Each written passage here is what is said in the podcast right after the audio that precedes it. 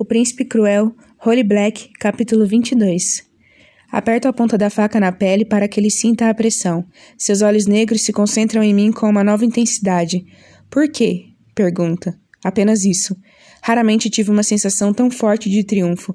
Tenho que me concentrar para impedir que suba a cabeça, mais forte que o vinho. Porque sua sorte é péssima e a minha é ótima. Faço o que eu mandar e vou adiar o prazer de machucar você. Está planejando derramar mais sangue real hoje? Ele faz uma expressão de desprezo e se mexe numa tentativa de se desvencilhar da faca. Acompanha o movimento, mantendo a lâmina em seu pescoço. Ele continua falando. Está se sentindo excluída da matança? Você está bêbado, comento. Ah, estou mesmo. Ele apoia a cabeça na pedra e fecha os olhos. A luz das tochas próximas deixa seus cabelos negros da cor do bronze. Mas você acredita mesmo que vou deixar que me leve para a frente do general como se eu fosse um inferior? Aperto a faca com mais força. Ele inspira e contém o fim da frase. Claro, diz ele um momento depois com uma gargalhada cheia de auto-ironia.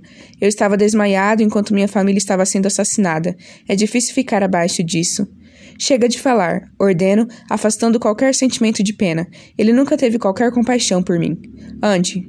Se não, Pergunta ele, ainda sem abrir os olhos. Você não vai, não vai me furar. Qual foi a última vez que você viu seu querido amigo Valéria? Sussurro. Não hoje, apesar do insulto implicado pela ausência dele. Você já se perguntou sobre isso? Ele abre os olhos. Parece que levou um tapa na cara. Sim, já me perguntei. Onde ele está? Apodrecendo perto do estábulo de Madoc. Eu o matei e enterrei. Então acredite quando eu ameaçar você. Por mais improvável que pareça, você é a pessoa mais importante neste reino. Quem estiver com você terá poder. E eu quero poder. Acho que você estava certa no fim das contas. Cardan observa o meu rosto, mas sua expressão não revela nada. Acho que eu não sabia do que você era capaz. Tento não deixar que ele perceba o quanto sua calma me abala. Faz com que eu sinta que a faca em minha mão, que deveria me conferir autoridade, não é o suficiente. Faz com que eu queira feri-lo só para me convencer a mim mesma de que ele pode ser amedrontado de algum modo. Ele acabou de perder a família toda. Eu não devia estar pensando assim. Mas não consigo deixar de pensar que Cardan vai explorar qualquer sentimento de pena da minha parte, qualquer fraqueza. Hora de andar. Repito a ordem rispidamente. Vá até a primeira porta e a abra. Depois que entrarmos, vamos até o armário. Tem uma passagem por lá. Sim, certo, diz ele irritado, tentando afastar a faca. Eu asseguro com firmeza, de forma que a lâmina corte a pele. Ele solta um palavrão e coloca um dedo sujo de sangue na boca. Para que isso? Diversão, digo, e afasto a faca de seu pescoço, lenta e deliberadamente. Dou um sorriso bem sutil, mas tirando isso, mantenho a expressão dura como uma máscara, daquele jeito que sei bem fazer, cruel e fria como o rosto recorrente em meus pesadelos. Só faço isso quando percebo a quem estou imitando, qual rosto me assustou a ponto de eu querê-lo para mim. O dele. Meu coração está tão disparado que sinto enjoo.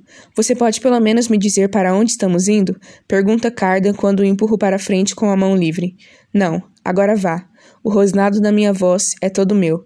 Incrivelmente, ele obedece, cambaleando pelo corredor até o escritório para o qual aponto.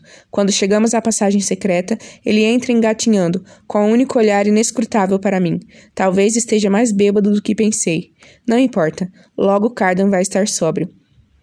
A primeira coisa que faz quando chega ao ninho da Corte das Sombras é amarrar o príncipe a uma cadeira usando tiras do meu vestido. Em seguida, retira as máscaras de nossos olhos. Ele não resiste, mas ostenta uma expressão estranha. Não tem ninguém ali, e não faço ideia de quando alguém pode aparecer, nem se vai aparecer. Não importa, consigo resolver sem eles. Afinal, cheguei até aqui. Quando Carda me encontrou, eu sabia que controlá-lo era o único caminho para obter algum controle sobre o destino do meu mundo. Pense em todas as promessas que fiz a Dain, inclusive uma que nunca verbalizei. Em vez de sentir medo, vou me tornar algo a ser temido. Se daí não vai me dar poder, vou tomá-lo eu mesma. Por não ter passado muito tempo na Corte das Sombras, não conheço bem os segredos deste lugar. Círculo pelos aposentos, abrindo portas de madeiras pesadas, abrindo armários, fazendo inventário dos suprimentos, descubro uma despensa cheia de venenos e também de queijos e linguiças, uma sala de treinamento com serragem no chão, armas nas paredes e um boneco de madeira novinho no centro, o rosto pintado de forma rudimentar com um sorriso repugnante.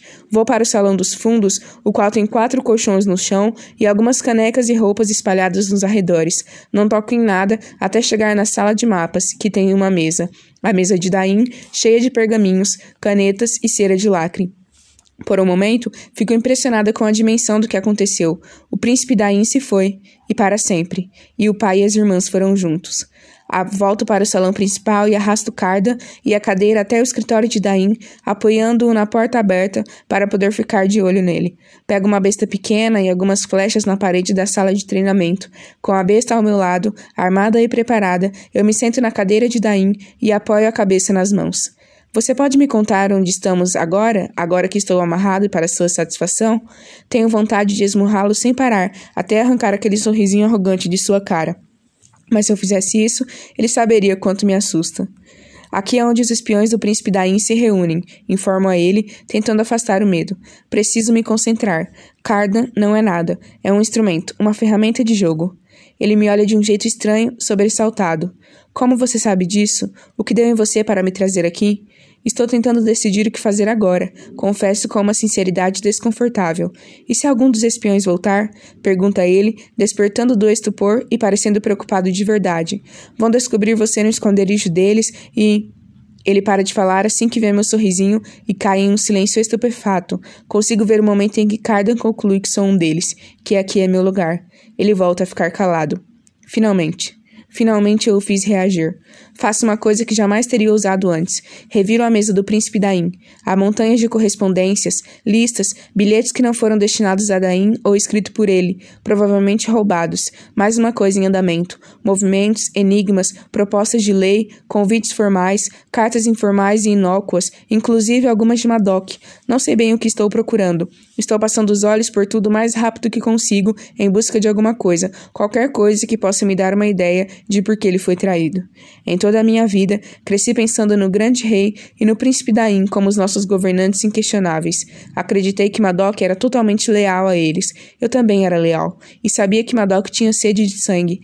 Acho que ele queria conquistar mais. Mais guerras, mais batalhas, mas achei que ele considerasse o desejo de guerra como parte de seu papel como general, enquanto parte do papel do grande rei era mantê-lo sob controle. Madoc falava sobre honra, sobre obrigação, sobre dever. Ele nos criou sobre a chancela dessas coisas. Parecia lógico que estivesse disposto a aguentar outros percalços. Eu nem achava que Madoc gostasse de Balekin.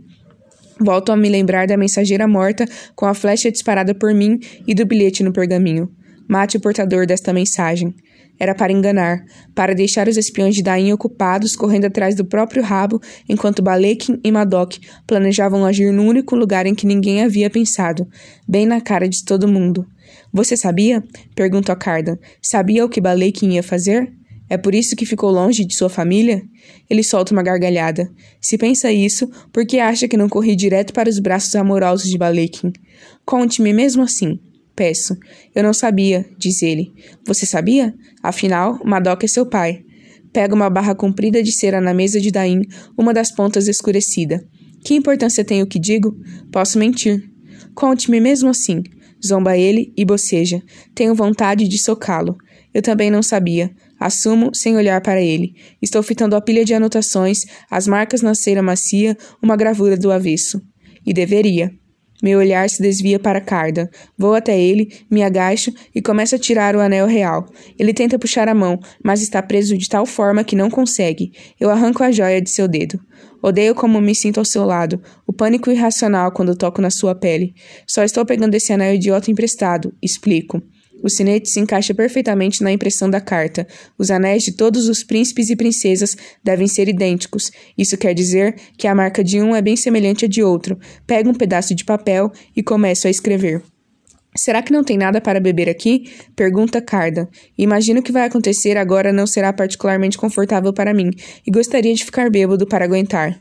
Você acha mesmo que ligo se você está confortável? Pergunto. Ouço passos e me levanto de trás da mesa. Um som de vidro se quebrando vem da sala comum. Enfio o anel de carda dentro do corpete, onde pesa contra minha pele, e sigo para o corredor. Barata derrubou uma fileira de potes da estante e rachou a madeira de um armário. Vidro quebrado e infusões derramadas cobrem o piso de pedra. Mandrágora, Serpentina, Delfino, Fantasma está segurando o braço de Barata, puxando-o para que não quebre mais coisas, mesmo com o filete de sangue escorrendo pela perna, com a rigidez dos movimentos. Fantasma esteve metido numa briga. Ei, cumprimento. Os dois parecem surpresos em me ver. Ficam ainda mais surpresos quando reparam no príncipe Carda amarrado a uma cadeira na porta da sala de mapas. Você não devia estar comemorando com seu pai? Provoca o fantasma com desprezo. Dou um passo para trás. Ele sempre foi um modelo de calma absoluta e nada natural, mas nenhum dos dois parece calmo agora. Bomba ainda está por aí, e os dois quase deram a vida para me libertar do calabouço de Balekin, só para dar de cara com você aqui, se gabando. Não, protesto, me mantendo firme. Pense bem, se eu soubesse o que ia acontecer, se estivesse do lado de Madoc, a única maneira de eu estar aqui seria com um grupo de cavaleiros. Vocês teriam sido alvejados ao entrar pela porta. Eu não viria sozinha, arrastando um prisioneiro que meu pai adoraria fisgar. Calma, vocês dois. Todos estamos atordoados, diz Barata, olhando para o estrago que fez. Ele balança a cabeça e desvia a atenção para Cardan. Caminha até ele, observando o rosto do príncipe. Os lábios negros de Barata se repuxam sobre os dentes em uma careta de avaliação. Quando se vira para mim, ele está nitidamente impressionado. Se bem que parece que um de nós manteve a cabeça no lugar. Oi, diz Carda, erguendo as sobrancelhas e olhando para a Barata como se eles estivessem se sentando para beber chá juntos. As roupas de Carda estão bagunçadas e sujas por ter engatinhado embaixo das mesas e por ter sido capturado e amarrado. A famosa cauda está aparecendo por baixo da barra da camisa. É fina, quase pelada, como um tufo de pelos pretos na ponta. Enquanto a observo, a Carda faz um movimento depois do outro, serpenteando para frente e para trás, traindo o rosto tranquilo de Carda, contando sua história particular de incerteza e medo. Agora entendo por que ele esconde aquela coisa. A gente devia matar ele, diz Fantasma, encolhido no corredor, o cabelo castanho claro caído na testa. Ele é o único membro da família real que pode coroar Balekin. Sem Carda, o trono vai estar perdido para sempre e nós teremos vingado Dain. Carda inspira profundo e solta o ar devagar. Eu preferiria viver. Nós não trabalhamos mais para Daim, lembra Barata, a fantasma, dilatando as narinas do nariz verde e comprido feito uma lâmina. Daim está morto e não liga mais para tronos e coroas. Vamos vender o príncipe para Balekin pelo maior valor que conseguirmos e irmos embora em seguida. Vamos viver entre as cortes baixas ou entre o povo livre, a diversão e ouro.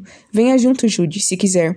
A proposta é tentadora: incendiar tudo, fugir, recomeçar em um lugar onde ninguém me conheça, só fantasma e barata.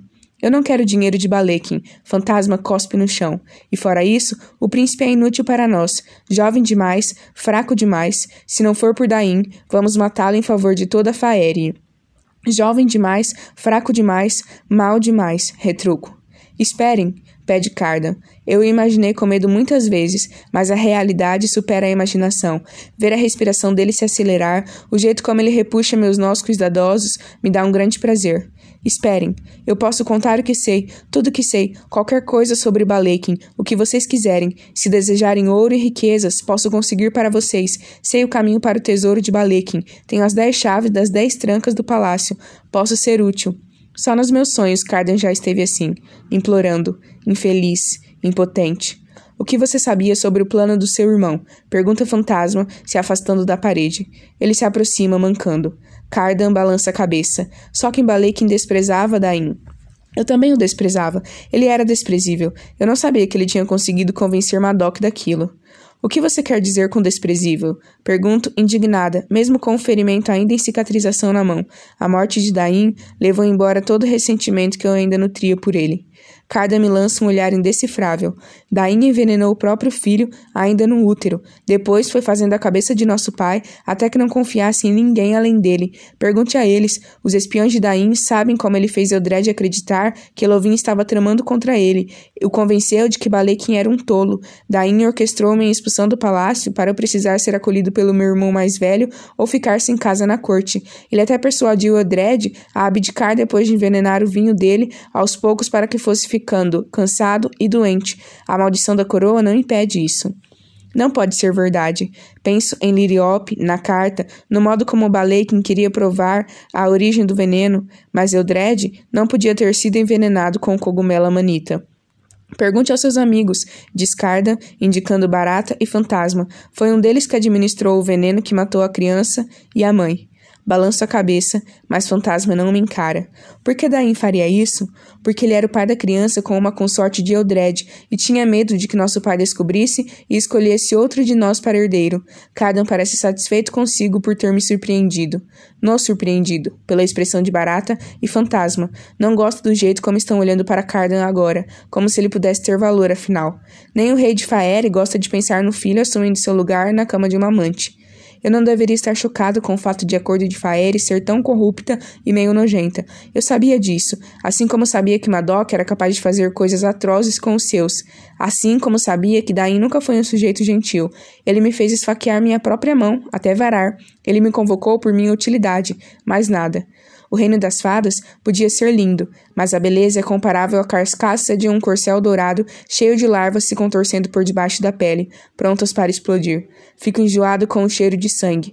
Está no meu vestido, embaixo das minhas unhas, no meu nariz. Como posso ser pior do que os feéricos? Venda o príncipe para Balekin. Reviro a ideia na mente. Balekin ficaria com uma dívida comigo. Então me tornaria membro da corte, do jeito que eu quis um dia. Ele me daria qualquer coisa que eu pedisse, qualquer uma das coisas que Daim me ofereceu e mais. Terras, um título de cavaleira, uma marca de amor na testa para que todos que me olhassem ficassem doentes de desejo, uma espada capaz de incitar feitiços a cada golpe. Mas nenhuma dessas coisas parece tão valiosa agora. Nenhuma delas é um superpoder de verdade. O verdadeiro poder não é dado. O verdadeiro poder não pode ser tirado.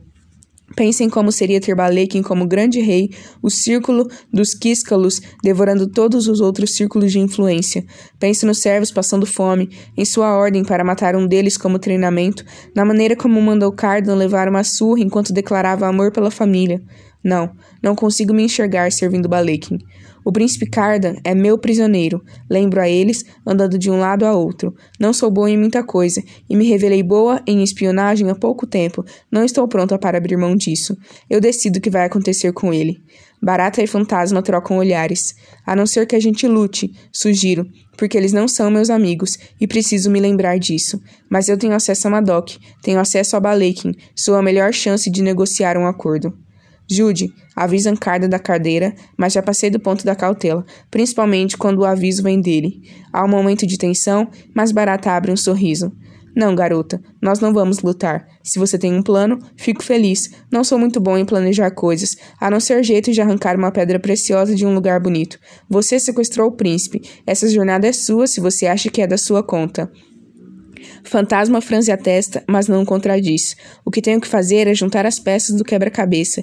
Tem uma coisa que ainda não faz sentido. Por que Madokin está apoiando Balekin? Balekin é cruel e volátil, duas qualidades não muito estimadas em um monarca. Mesmo que Madoc acredite que Balekin vá dar a ele o que deseja, a impressão que tenho é de que ele poderia conseguir essas coisas de outro modo. Penso na carta que encontrei na mesa de Balekin para a mãe de Nicásia. Sei da proveniência do cogumelo amanita que você pede. Por quê? depois de tanto tempo, Balekin iria querer uma prova de que Dain orquestrou o assassinato de Liriope. E se ele tinha uma, por que não a levou para Eldred? A não ser que ele tivesse levado e Eldred não tivesse acreditado nele, ou mesmo se importado. Ou a não ser que a prova fosse para outra pessoa. Quando Liriop foi envenenada? Pergunto. Sete anos atrás, no mês das tempestades, diz Fantasma com um retorcer de lábios. Daí me contou que havia recebido uma previsão sobre a criança. Isso é importante ou só curiosidade sua? Qual foi a provisão? Insisto. Ele balança a cabeça como se a lembrança fosse indesejada, mas responde mesmo assim: se o menino nascesse, o príncipe Daim nunca seria rei. Que profecia típica de feéricos, que dá um aviso sobre o que você vai perder, mas não garante nada. O garoto está morto, mas o príncipe Daim nunca será rei de qualquer modo. Que eu não seja esse tipo de tolo, que se baseia as estratagemas em enigmas. Então é verdade, diz Barata baixinho. Foi você quem a matou. Fantasma franze mais a testa. Não tinha me ocorrido até esse momento que eles não podiam estar cientes das tarefas uns dos outros. Os dois parecem pouco à vontade. Eu me pergunto se Barata teria aceitado, e me pergunto o que significa o fato de Fantasma ter feito isso. Quando olho para ele agora, não sei bem o que vejo. Eu vou para casa, aviso. Vou fingir que me perdi na festa de coroação e descobrir que Cardan vale para eles. Volto amanhã e conto tudo para vocês e para a Bomba, se ela já tiver voltado. Me deem um dia para ver o que posso fazer e jurem que não tomarão decisões até lá. Se Bomba tiver mais bom senso do que a gente, ela já sumiu do mapa. Barata aponta para um armário. Sem dizer nada, Fantasma vai até lá, pega uma garrafa e coloca na mesa gasta de madeira. Como vamos saber que você não vai nos trair? Mesmo que você esteja do nosso lado agora, você pode voltar para aquela fortaleza de Madoc e repensar tudo. Olho para Barata e Fantasma de maneira especulativa. Vou ter que deixar Cardan aqui, o que quer dizer que estou confiando em vocês. Prometo não cometer traição e vocês me prometam que o príncipe estará aqui quando eu voltar. Cardan parece aliviado pela ideia de haver um adiamento, independentemente do que possa acontecer depois. Ou talvez só esteja aliviado pela presença da garrafa. Você pode nomear um novo rei, diz Fantasma. Isso é sedutor. Você pode fazer Baleiken ficar ainda mais endividado com seu pai. Ele não é meu pai, retruco rispidamente. E se eu decidir que quero ficar ao lado de Madoc, bem, desde que vocês sejam pagos, não vai fazer diferença, vai? Acho que não, diz Fantasma meio carrancudo. Mas se você voltar com Madoc ou qualquer outra pessoa, nós vamos matar Cardan. E depois vamos matar você. Entendido? Faz que sim. Se não fosse o Geas do príncipe Dain, eles poderiam ter me compelido. Claro que não sei se o Geas ainda está valendo depois da morte de Dain, e estou com medo de descobrir. E se você demorar mais do que o pretendido, nós vamos matá-lo e acabar com tudo antes que piore. Continua Fantasma. Prisioneiros são como abrunhos. Quanto mais você fica com eles, menos valiosos se tornam. Com o tempo, acabam estragando. Um dia e uma noite. Não se atrasem. Cardan faz uma careta e tenta chamar minha atenção, mas eu o ignoro. De acordo. Concordo, afinal não sou boba. Nenhum de nós está sentindo muita confiança no momento. Desde que vocês jurem que Cardan vai estar aqui ileso quando eu voltar amanhã sozinha. E como também não sou bobos nem nada, eles juram.